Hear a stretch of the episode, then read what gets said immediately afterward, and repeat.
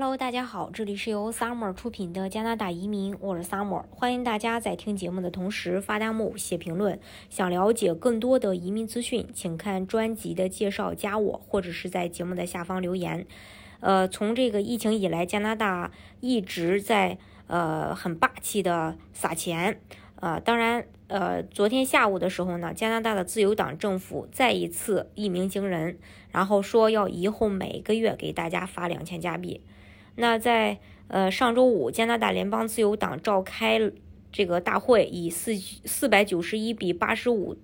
的这个比例，呃票数通过全民基本收入。已经热议了的数月的每人每月发两千加币的方案将自动正式成为自由党的一个政党政策。当然，这只是自由党的想法，离立法还有一段距离。呃，此前呢，有六千多名这个注册党员出席了线上政策讨论程序，基本收入已被列为优先讨论的话题。全民基本收入是一项类似于加拿大紧急救济的一个发钱计划。决议中写道：“鉴于 CERB 项目成功，将这个 UBI，也就是呃加拿大的全民基本收入，呃将帮助老年人和低收入的加拿大人保持适当的生活水平，不管他们的工作状况如何。实现这一个项目意味着，在2021年到2022年之间，联邦政府将要增加拨款至850亿加元，而五年后这笔钱要增加到930亿加元。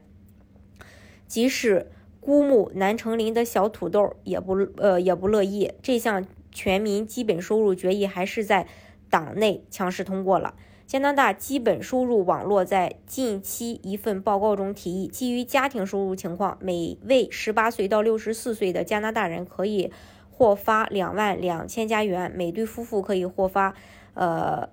三万一千一百一十三加元。加拿大国会预算官指出，如果联邦政府制定基本收入计划，二零二二年全国的贫困率能够降低一半以上。早在2017年，联邦政府就已经选取了安省的三个地区作为试点，实行每个单身人士每年可以拿一万六千九百八十九加币，夫妻二人每年可以共领两万四千零二十七加币的一个政策。自由党。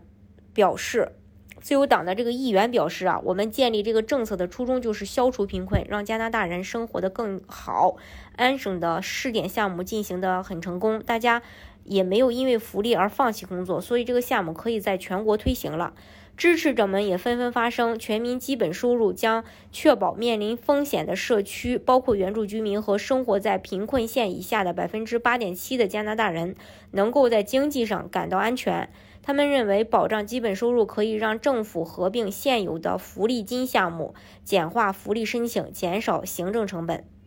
另外，此次大会还通过七十岁及以上老人增加百分之十的老年保障金，建立可执行的养老院国家标准，以及实施全民药物保健计划等等十个最高优先级决议。其他的措施包括绿色新政、可负担住房、横穿加拿大的高铁线路、高速互联网的扩大，以及将加拿大转变为农业超级大国。作为世界首屈一指的福利大国，加拿大的教育优质、文化多元，再加上近期的移民政策也特别的宽松。加拿大这个老牌移民国家，其实整体来说还是非常不错的。特别是加拿大这两年实行百万移民计划，然后今年的话是要接收四十点一万人的一个新目标。加拿大也并没有因为疫情而去，呃，就是说减少这个移民人数，相反呢，还是增加这个移民人数。呃，而且这个在政策上，还有在各个呃移民的申请阶段吧，可以说是为大家考虑的特别多。嗯，比如说像近期安省。雇主担保移民依然不会把雅思作为一个计分项，因为在之前辩证的时候，大家可能还纷纷的在呃猜测说会不会把雅思给呃雅思分数呃作为一个打分项呢？而在近期的一个线上。呃，内部会议呃，在沟通的时候，呃，也决定说不会把这个学历呀，还有语言呀作为一个计分项。还有最近就是，呃，在省提名的项目当中，提交联邦阶段，呃，就是不再呃去实行这种呃纸质邮寄呃的那么一个申请方式，而是直接线上递交。那线上递交的话，呃，移民官员收到材料肯定会比较快呀，然后处理的速度相对也会能提上来，能够帮助大家早日去获得呃加拿大的枫叶卡。等除了这些政策以外呢，就是每隔一段时间也会出台一些相应的利好政策，等着大家啊去呃定居加拿大。所以呃我们呃如果有这个呃移民计划的话，还是建议大家要抓住这个红利期，早日拿到身份。好，今天的节目呢就给大家分享到这里。如果大家想具体的了解加拿大的移民政策和移民项目的话，也欢迎大家看专辑的介绍，加我或者是在节目的下方留言。